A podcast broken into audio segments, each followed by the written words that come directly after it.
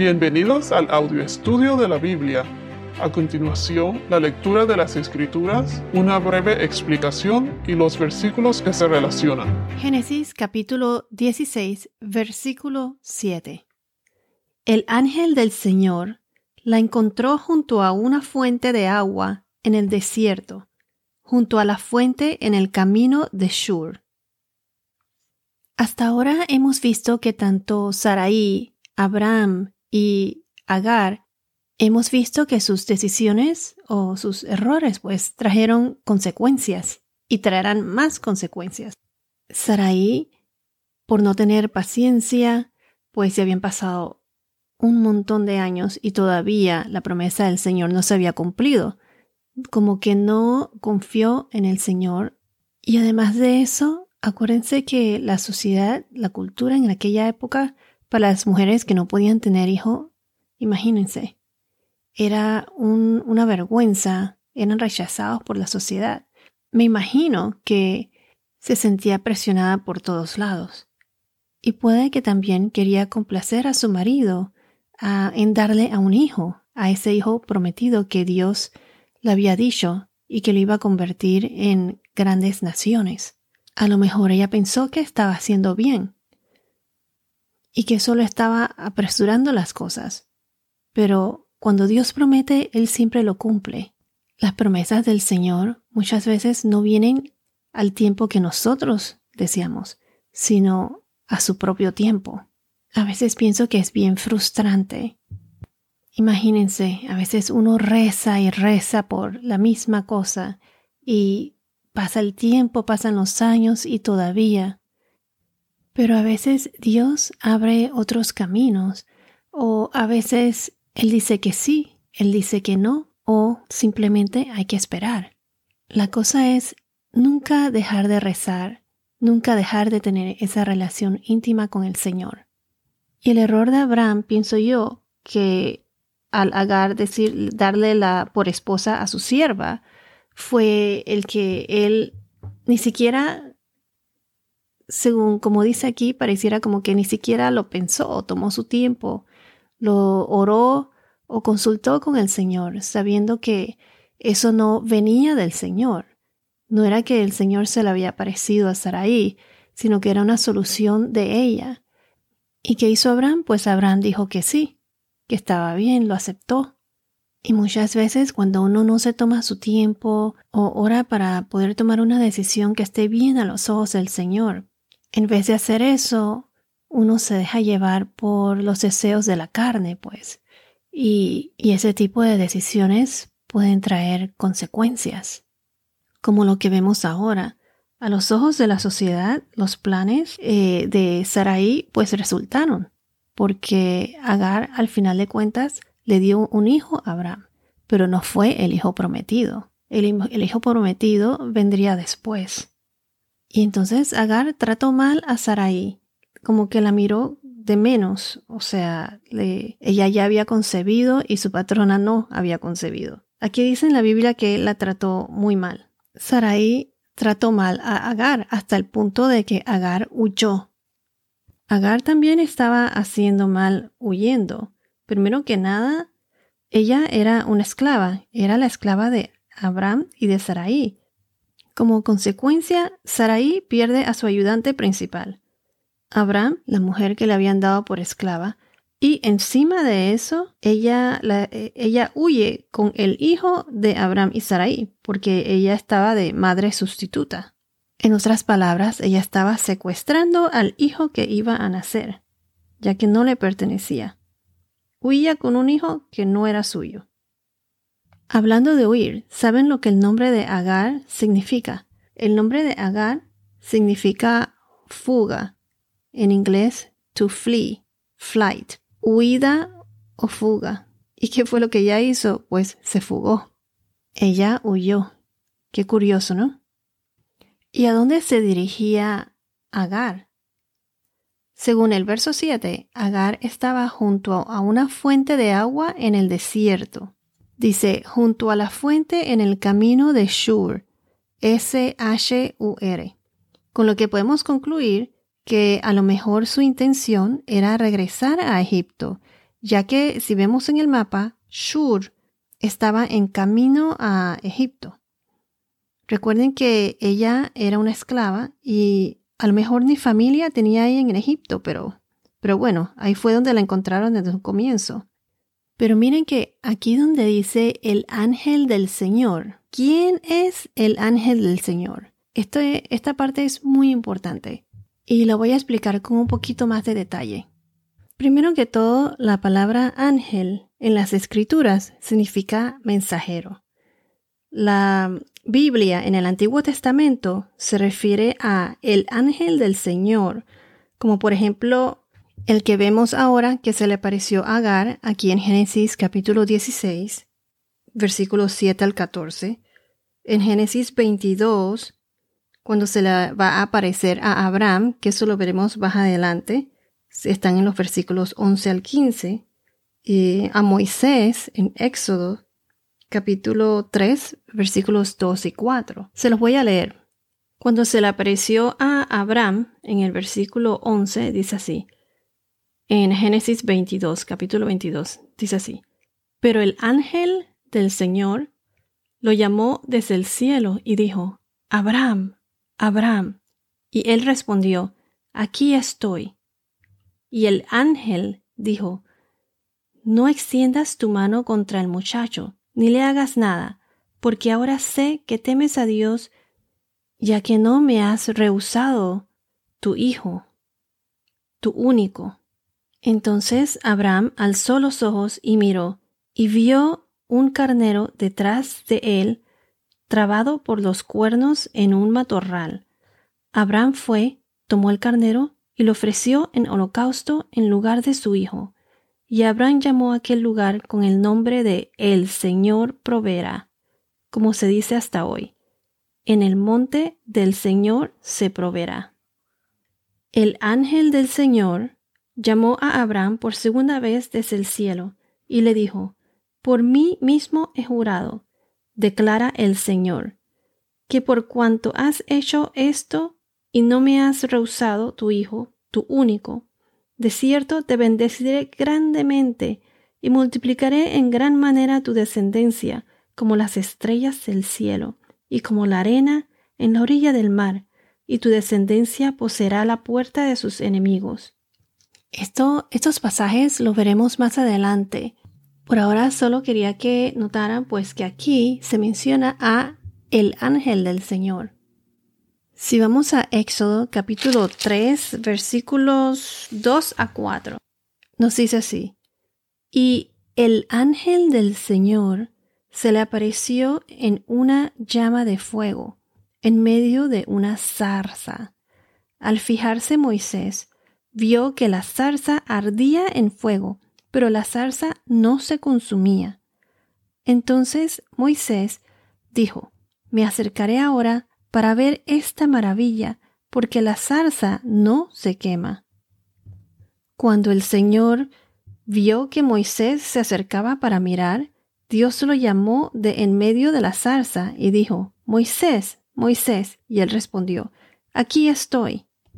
Hay que leer bien el texto y saber el contexto para poder así identificar cuando el ángel del Señor es Dios mismo o la manifestación de Dios mismo, así como Dios se manifestó como una antorcha de fuego en Génesis capítulo 15, versículo 17, cuando hizo el pacto con Abraham y él caminó entre las mitades de los animales. Eso fue en el capítulo anterior, en los podcasts anteriores. O aquí también con Agar, como el ángel del Señor. Y aquí veremos que en los versículos más adelante se especifica que era el Señor. Agar confirma que ella vio a Dios, al Señor.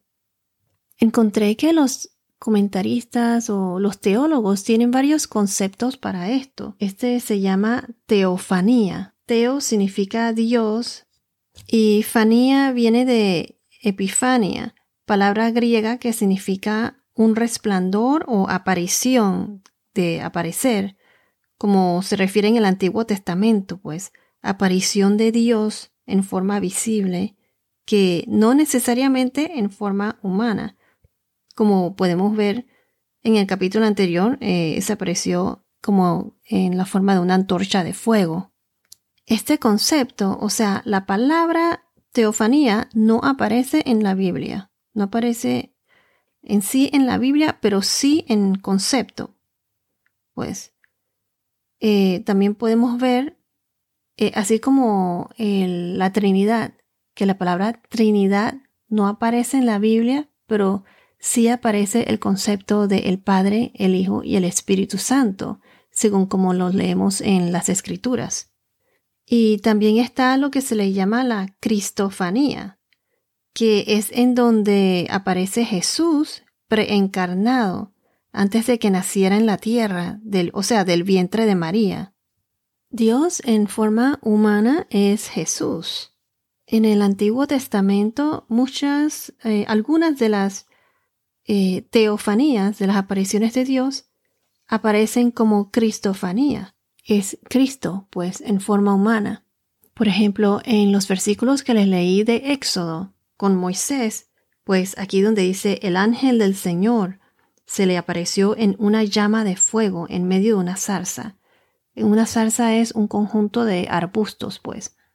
Y ahí pues se apareció eh, en forma de una llama de fuego y se notaba que estaba la presencia de Dios ahí. Y aquí lo dice. Eso sería como una teofanía, teo Dios, una aparición de Dios. Y aquí en Éxodos, en los versículos que leí, que leí de Éxodos, aquí podemos ver cuando dice el ángel eh, del Señor le dice desde el cielo, sé que te, ya ahora sé que temes a Dios ya que no me has rehusado tu hijo, tu único. Un ángel cualquiera no diría esto. Aquí se ve que es el Señor cuando habla en, primera persona diciendo, no me has rehusado, tu único. Y más adelante también dice, por mí mismo he jurado, declara el Señor, que por cuanto has hecho esto y no me has rehusado tu hijo, tu único, de cierto te bendeciré grandemente y multiplicaré en gran manera tu descendencia. O sea, no cualquier ángel puede decir eso. Eso fue el Señor, el ángel del Señor. Por eso hay que leer todo el contexto para entonces poder así determinar, está aquí claramente.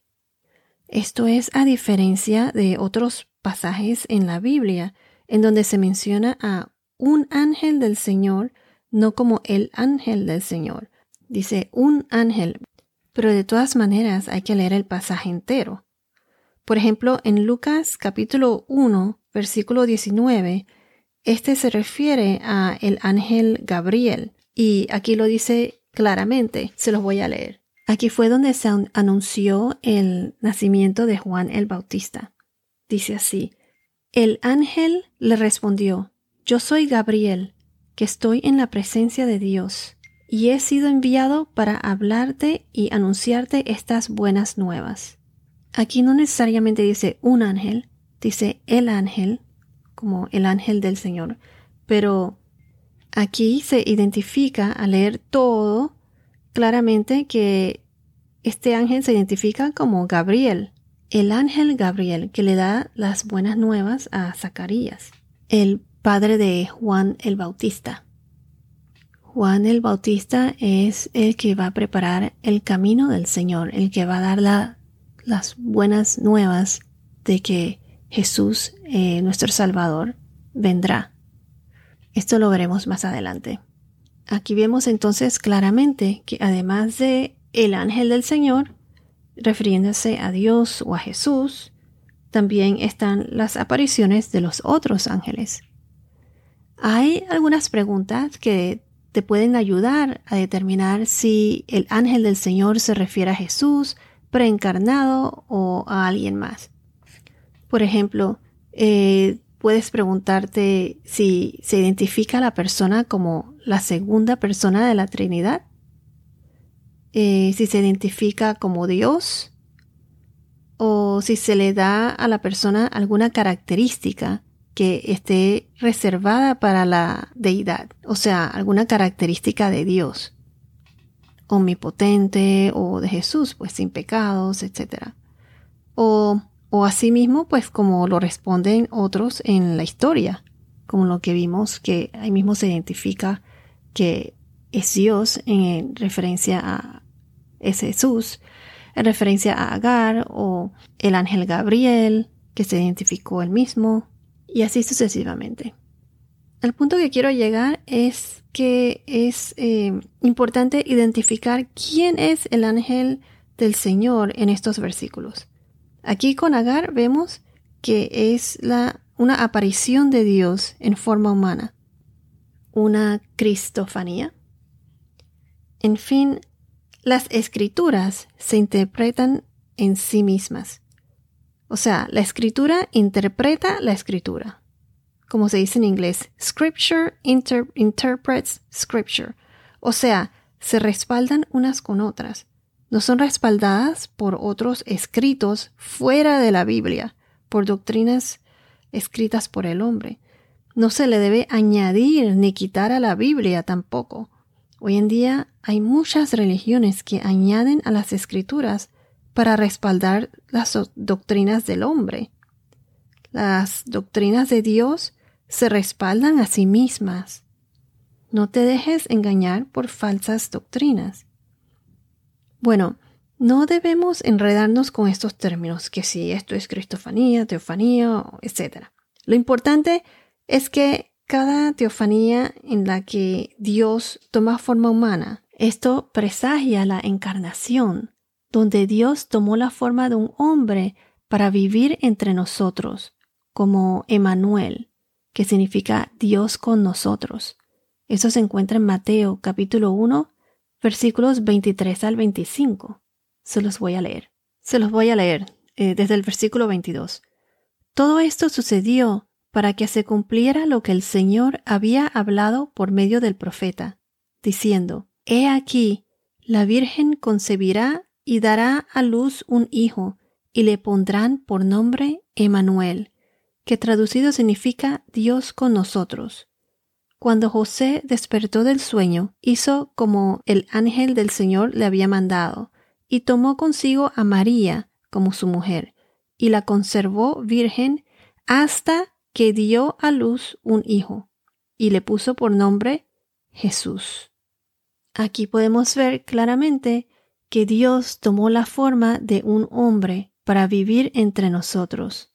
Este es Jesús, Emmanuel.